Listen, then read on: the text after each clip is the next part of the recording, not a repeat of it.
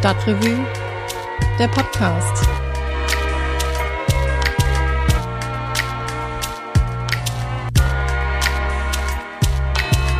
Hallo, herzlich willkommen beim Stadtrevue Podcast. Mein Name ist Christian Wertschulte. Ich arbeite bei der Stadtrevue, dem unabhängigen Magazin für Köln. Menschen mit Beeinträchtigung und oder Behinderung, die sollen ja eigentlich selbstbestimmt und gleichberechtigt am sozialen Leben teilnehmen können. Das Ganze nennt sich Inklusion und ist zumindest in der Rhetorik auch sowas wie politischer Konsens. Wenn man allerdings im Alltag einfach mal so ein bisschen die Augen aufsperrt, dann dürfte einem auffallen, dass das oft auch gar nicht der Fall ist. Zum Beispiel gibt es Aufzüge an der KVB, die nicht fahren oder erst überhaupt nicht vorhanden sind. Und dann, wer schulpflichtige Kinder hat, der kann sicher auch davon erzählen, wie wenig die Inklusion im Bildungswesen umgesetzt wird. Aber wie sieht's eigentlich in der Kunst aus? Es gibt ja schließlich kaum ein Feld, wo individueller Ausdruck jetzt nicht nur geduldet, sondern eigentlich sogar ausdrücklich gewünscht wird, wie das in der Kunst der Fall ist. Und das, das sollten doch erstmal ganz gute Voraussetzungen für Inklusion sein. Stadtrevue Kunstredakteur Lars Fleischmann, der hat sich mal ein bisschen in der Kölner Kunstszene umgesehen und wie KünstlerInnen mit Behinderung und oder Beeinträchtigungen dort arbeiten können und wie ihre Kunst wahrgenommen wird, darüber haben wir gequatscht. Hallo Lars. Hallo Christian. Lars, du beschäftigst dich in der aktuellen Stadtrevue in der Titelgeschichte mit Kunst von Menschen mit Behinderungen beziehungsweise Beeinträchtigungen. Ganz blöd gefragt, wie bist du denn auf die Idee gekommen, dich damit mal zu beschäftigen? Ich würde mal so sagen, äh, eigentlich muss man gar nicht auf die Idee kommen, sondern die Idee ist äh, derzeit überall vorhanden.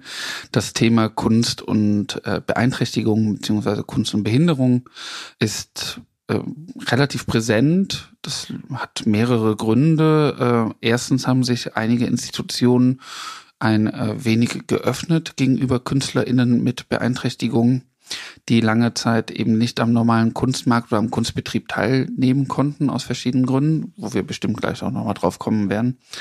Ähm, andererseits ist es so, dass gerade die sozialen Medien dazu geführt haben, dass äh, KünstlerInnen seien es jetzt eben bildende KünstlerInnen, äh, SchauspielerInnen, äh, MusikerInnen oder so, äh, sich halt selbst vermarkten können, äh, losgelöst von vom Betrieb und äh, darüber eine Anhängerschaft bekommen haben. Wir haben jemanden wie Raul Krauthausen zum Beispiel, der relativ prominent in äh, im Fernsehen und im Funk auftaucht. Und darüber haben wir halt eine Offenheit, glaube ich, was das Thema gerade angeht. Wir müssen aufpassen, da kommen wir auch gleich noch zu. dass, dass es gibt einige Fallen, glaube ich. Äh, das konnte man sehr gut beobachten. Zum Beispiel gab es in Berlin im Martin Gropius Bau eine Riesenausstellung der japanischen Künstlerin Yayoi Kusama, äh, die von irgendwie einer Million Zuschauer irgendwie gesehen worden ist oder sowas, äh, Besucherinnen gesehen worden ist. Und ähm, da konnte man schon sehen, wie der Diskurs immer mal wieder auch abrutschte. Und da wir in Köln relativ gut ausgestattet sind und relativ offen sind, was das Thema angeht, wie wir ja auch zeigen werden in dieser Ausgabe, ähm, war, lag es einfach auf der Hand, das mal anzugehen. Genau, also Raul Krauthausen ist natürlich bekannt, ist wahrscheinlich der bekannteste Influencer, wie man so sagt, also jemand, der äh, Influencer ist ähm, und für Inklusion wirbt. Jetzt ist das ein modernes Stichwort Inklusion, ähm, die Art, dass Menschen mit Beeinträchtigung und Behinderung ähm, gleichberechtigt und gleich teilhaben sollen. Ähm, wie war denn das in der Kunstszene? Die gilt ja immer als relativ liberal und als offen auch für andere Lebensentwürfe, aber vielleicht auch für andere Formen von Kunst. Wie sind denn Menschen mit Behinderung beziehungsweise mit Beeinträchtigung da wahrgenommen worden und wie hat sich das entwickelt im Laufe der Jahre?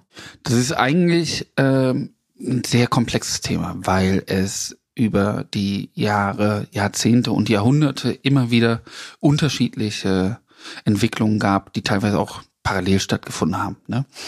Ähm, ich setze in äh, der Ausgabe jetzt eigentlich mit dem Ende der Neuzeit und dem Anfang der Moderne an. Ähm, ich bringe noch ein Beispiel aus dieser Phase der Neuzeit, nämlich mit Francis Goya, den ich exemplarisch jetzt nehme für eine ganze Phalanx an Syphilis-Erkrankten, die halt äh, entsprechend dieser Erkrankung demenzähnliche äh, Krankheiten äh, oder Zustände erlitten, die äh, sehr vergesslich wurden, die teilweise auch äh, neurologisch gelähmt wurden und so weiter. Äh, kennt man noch viel mehr. Nietzsche wäre ja ein anderes Beispiel. Bei Goya ist es unumstritten, zumindest heute, äh, dass er ein großer Künstler war. Das war äh, gerade in der Zeit äh, nach der Syphilis-Erkrankung ein bisschen schwieriger, da hat er sich auch zurückgezogen. Äh, Van Gogh wäre ein anderes Beispiel aus der Neuzeit, wo äh, wir einen Künstler haben, der halt äh, gleich mehrfach im Sanatorium war, wie man früher halt äh, Kliniken für äh, Nervenkrankheiten oder äh, psychische Erkrankungen genannt hat auch da ist relativ unbestritten, würde ich behaupten heute, dass das äh, einer der wichtigsten Maler der äh, Kunstgeschichte ist. Wir haben aber am Anfang der Moderne eigentlich eine Entwicklung, wo man denken würde, a, der Zustand einer Person ist von geringerem Interesse. Da werden so Faktoren wichtig wie äh, Innovation, wie Einfallsreichtum, wie Novelty, also äh, wie neu äh, eine künstlerische äh, Ausprägung ist, wie sehr sie auch Ausdruck eines selbstempfundenen Lebens ist, zum Beispiel. Ähm, davor war eher die technische Perfektion oder Exzellenz halt bedeutend, ob ein Künstler jetzt erfolgreich wurde oder nicht. Und gleichzeitig haben wir vor allen Dingen in der Medizin äh, und auch in der Neurologie halt einen Riesensprung, wo nach und nach Krankheiten entdeckt werden äh, oder bezeichnet werden. Äh, wir kennen dieses berühmte Beispiel aus der Psychologie, dass man jahrzehntelang äh, etwas äh, Hysterie genannt hat. Das hat sich dann eben aufgeteilt in Depressionen, in, Neurolo in Neurosen, in Psychosen und so weiter. Also und aus dieser Gemengelage heraus gibt es überhaupt erstmal so eine Abgrenzung, die aufgrund dieses Zustands sozusagen entsteht.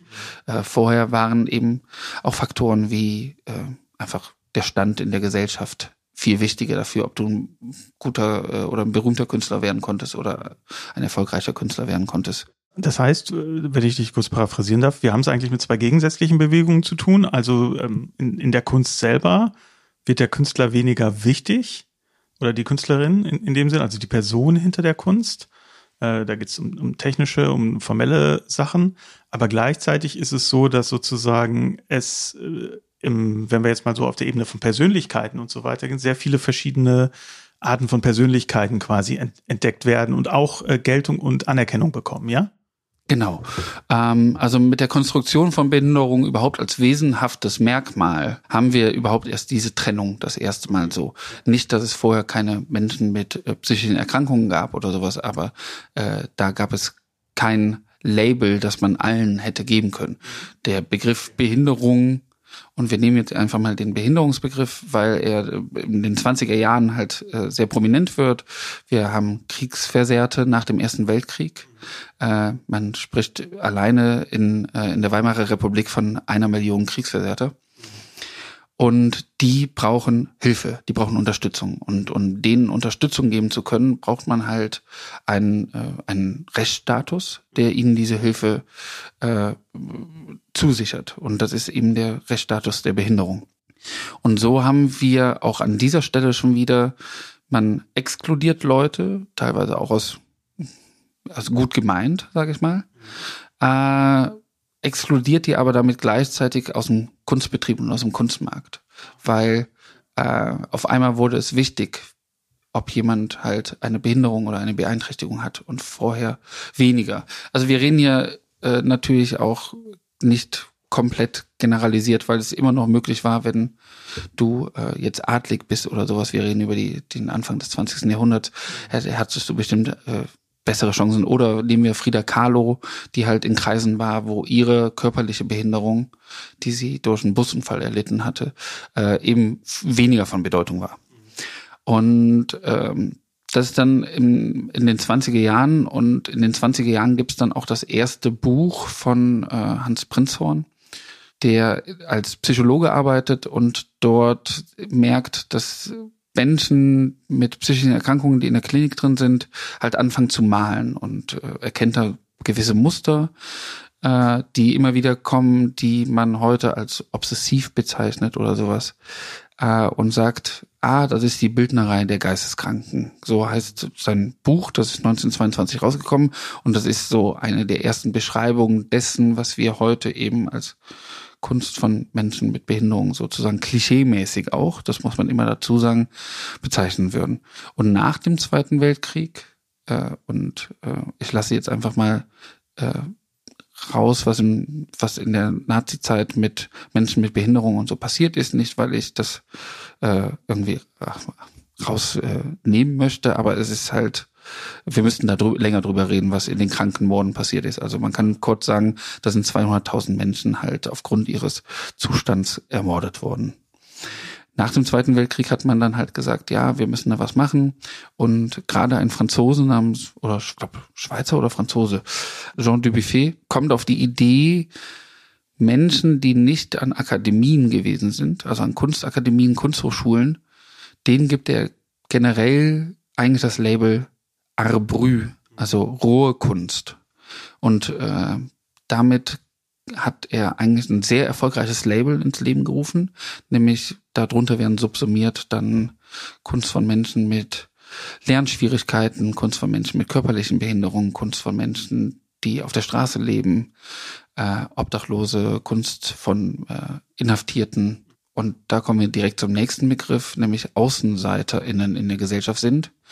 Und Dubuffet war schon sehr erfolgreich. Der andere Begriff kommt, äh, ich glaube, 72 auf und ist von einem Engländer namens Roger Cardinal. Das ist dann Outsider Art. Und die guckt sich halt an, wer hat diese Kunst gemacht. Also guckt sich gar nicht mehr die Kunst generell an, äh, sondern guckt sich vor allen Dingen die KünstlerInnen an. Also ist eine gut gemeinte Idee, hat aber vor allen Dingen dazu geführt, dass alle, die dieses Label Outsider Art halt aufgedrückt bekommen haben, aus dem normalen Kunstmarkt ausgeschieden sind. Das heißt, bei Prinzhorn haben wir noch, der hat sozusagen in der Malerei dieser Menschen mit Behinderung oder Beeinträchtigung noch irgendwie gemeinsame Formen zumindest identifizieren können.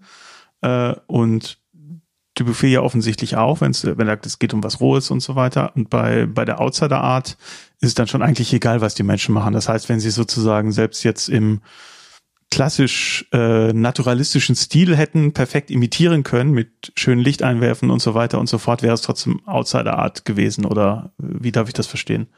Mm, die Beispiele für jetzt Naturalismus oder so sind relativ äh, wenige vorhanden, weil wenn wir das genau betrachten, haben wir natürlich da auch schon wieder äh, gesellschaftliche Faktoren, die mit reinspielen. Ähm, gerade bei der Outsider Art ist ja wichtig gar nicht, wer der oder die Künstlerin ist, sondern eigentlich wichtiger, wer der oder die Künstlerin äh, entdeckt hat. Das ist ein ganz wichtiger Begriff, dieses Entdecken.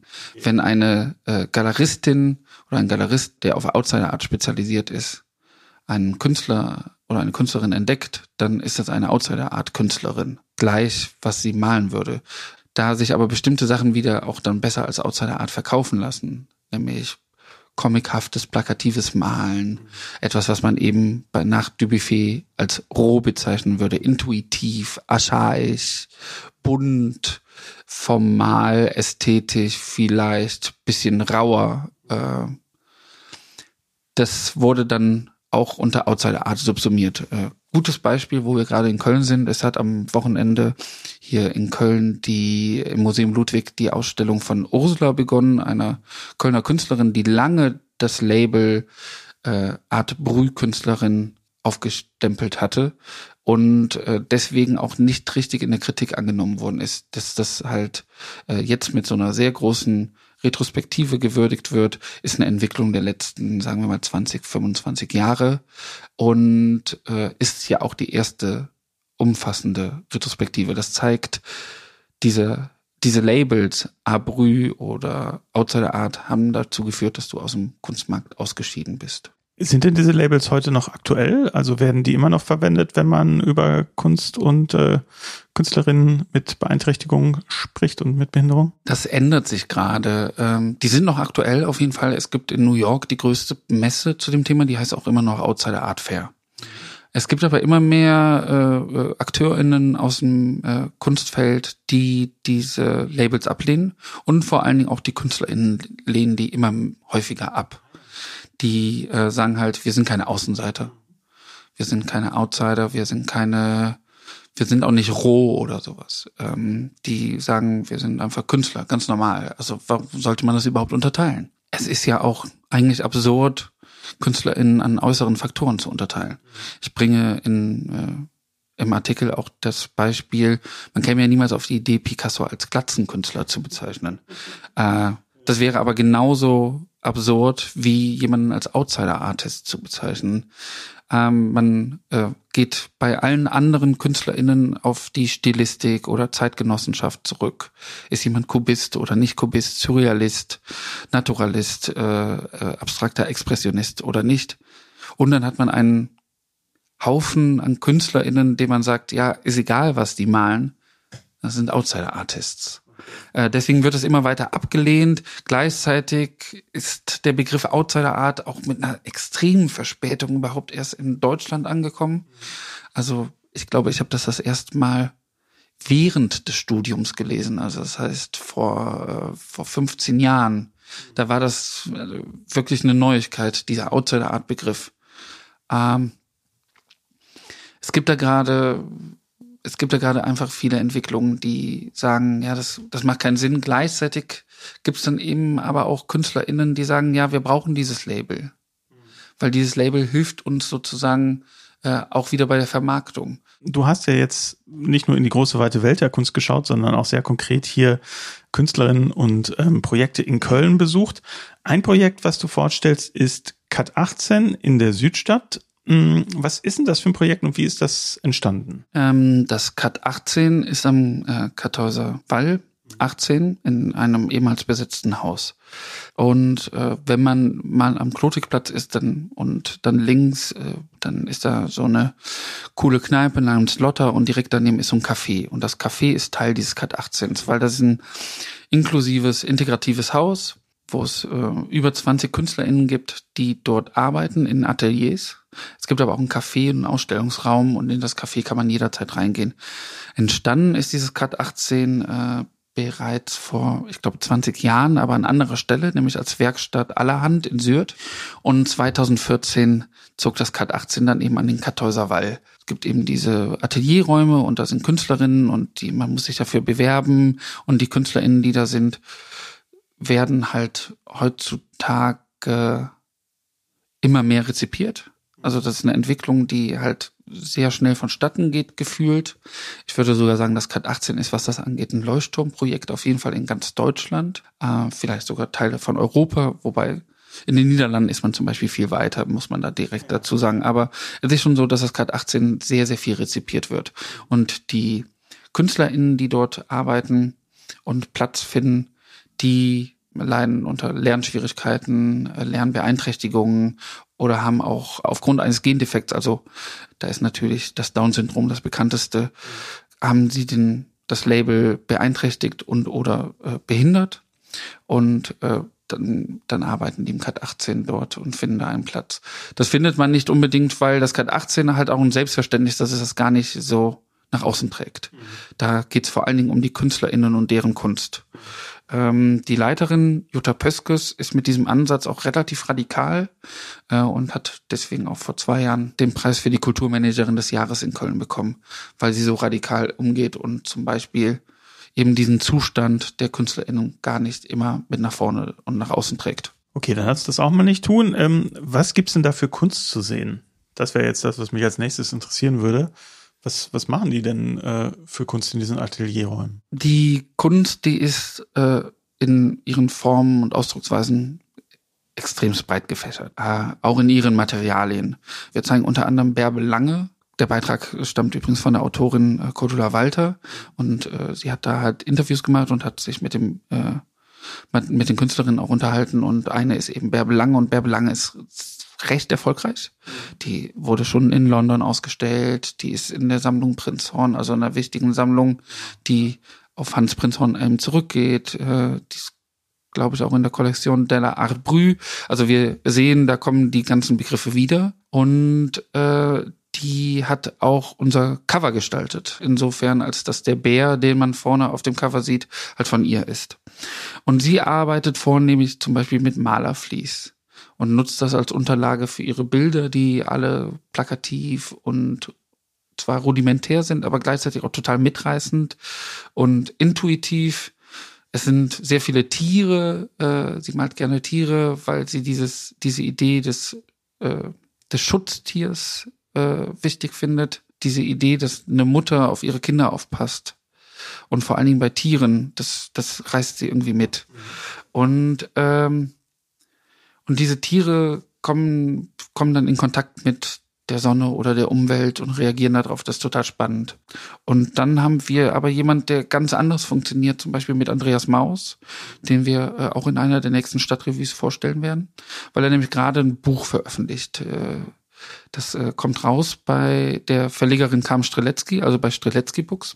Und Andreas Maus arbeitet mit Kugelschreiber und Künstlerbüchern. Das sind so Kladden, die, die er voll malt mit seinen äh, Kugelschreibern. Mhm. In Blau oder auch mit, mit anderen Farben? Auch mit anderen Farben. Äh, vor allen Dingen schwarz, rot, blau gar nicht so viel, glaube ich. Ich glaube vor allen Dingen schwarz und rot, wenn ich mich gerade richtig erinnere. Äh, oder wenn ich das äh, alles vor Augen habe. Es sind sehr, sehr viele Bilder. Also er malt wirklich diese, diese Seiten voll.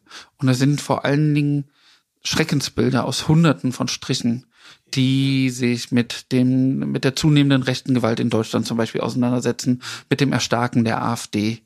Äh, und äh, dieser Tage, Ende April, erscheint sein Buch, wo er das Leben der Familie Frank, also Anne Frank und ihr Leben halt äh, gemalt hat und das in Kontakt bringt äh, mit dem Schrecken, der außerhalb äh, des des Hauses äh, und der Wohnung von Anne Frank sozusagen stattfindet, also unter anderem auch mit den Krankenmorden in der Aktion T4.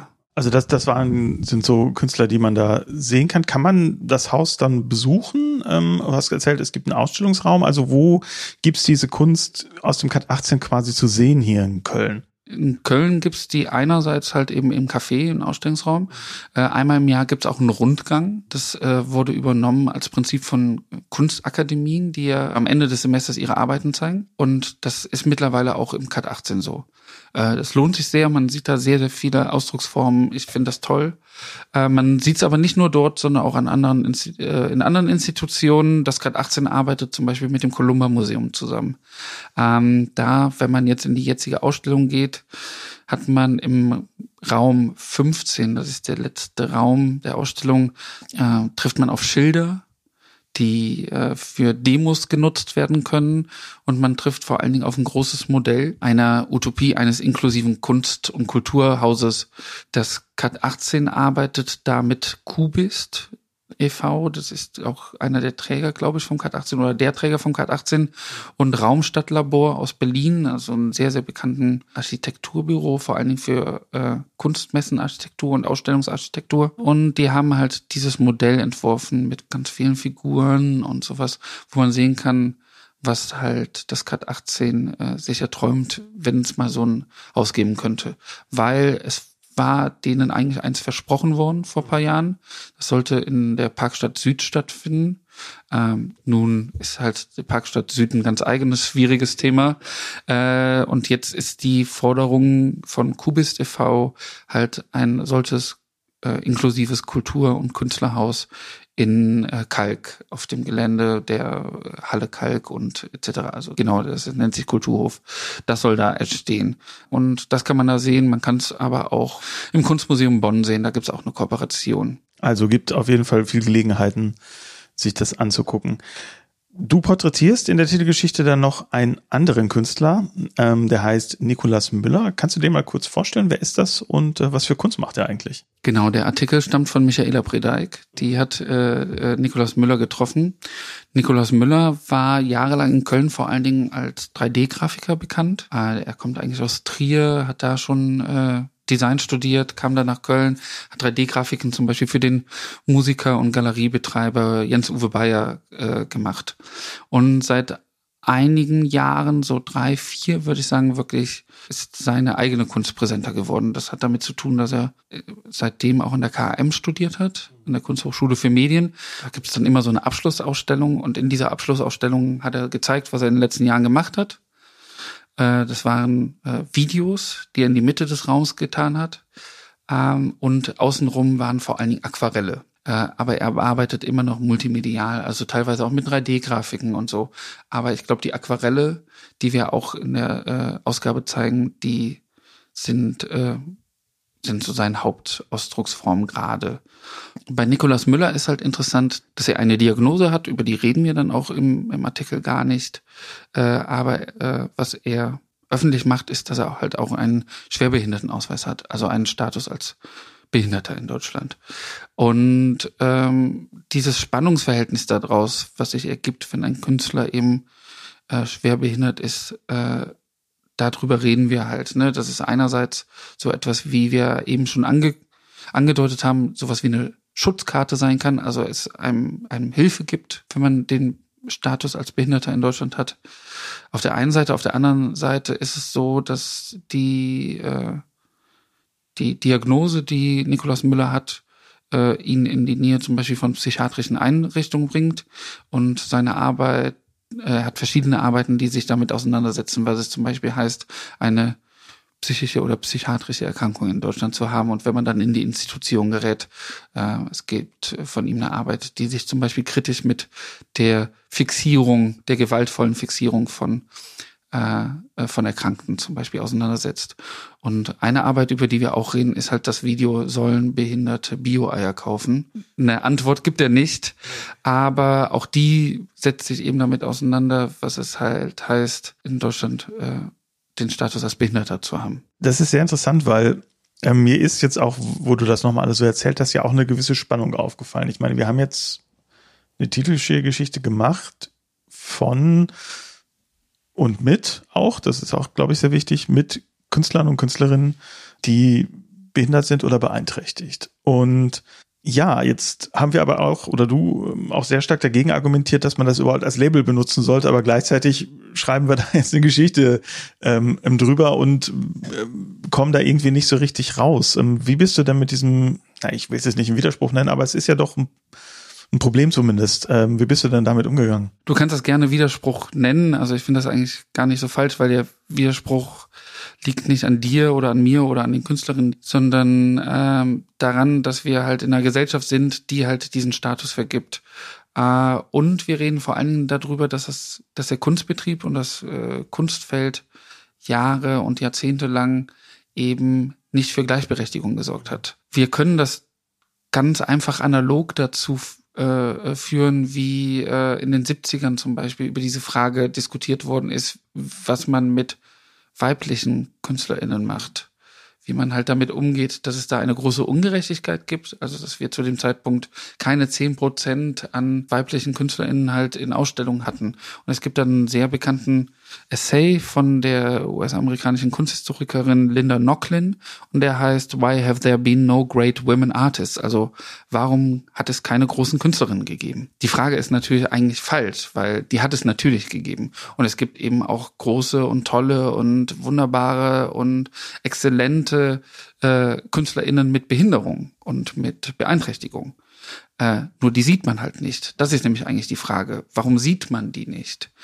Und ja, wir machen uns in gewisser Weise gemein, indem wir jetzt äh, etwas machen, nämlich ein Scheinwerferlicht auf diese, diese wunde Stelle eigentlich im Betrieb sozusagen setzen. Aber das machen wir ja A, um äh, überhaupt mal zu zeigen, äh, was es gibt in Köln. Es wurde auch jahrelang, äh, auch in den Tageszeitungen oder sowas, wurde sehr wenig darüber berichtet muss man dazu sagen. Und das andere ist natürlich ein, auch ein Selbstauftrag, nämlich zu sagen, ja, auch wir als Stadtrevue, wir können das als New Normal nehmen, nämlich ab jetzt werden wir vermehrten Blick darauf werfen, wo äh, lange Zeit nicht drüber berichtet worden ist. Und das ist dann halt in letzter Konsequenz sehr häufig eben auch Kunst von Menschen mit Behinderungen, Beeinträchtigung die kleine Antwort. Die große Antwort hat natürlich damit zu tun, dass die Lösung nicht von uns kommen kann. Die Lösung hat aber einen Namen, die heißt Inklusion. Und diese Inklusion, wenn man sie halt richtig macht, hört die nämlich nicht damit auf, KünstlerInnen in die Museen reinzubringen, sondern tatsächlich in die Museen reinzubringen. Das heißt, an die Führungspositionen, an die Kuratorinnenpositionen, an die Positionen, wo jemand drüber schreibt, Kritikerinnen, dass man eben eine Gesellschaft erschafft und einen Betrieb erschafft, der so weit inklusiv ist, dass wir nämlich dann wirklich weglassen können. Also welchen Zustand eine Person hat oder eben nicht. Vielen lieben Dank, Lars. Danke, Christian.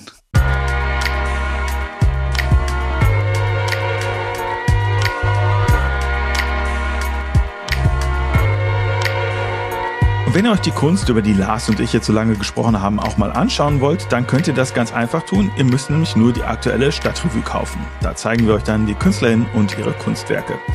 Die Stadtrevue, die gibt's an jedem gut sortierten Bütchen hier in Köln oder halt auf unserer Website stadtrevue.de.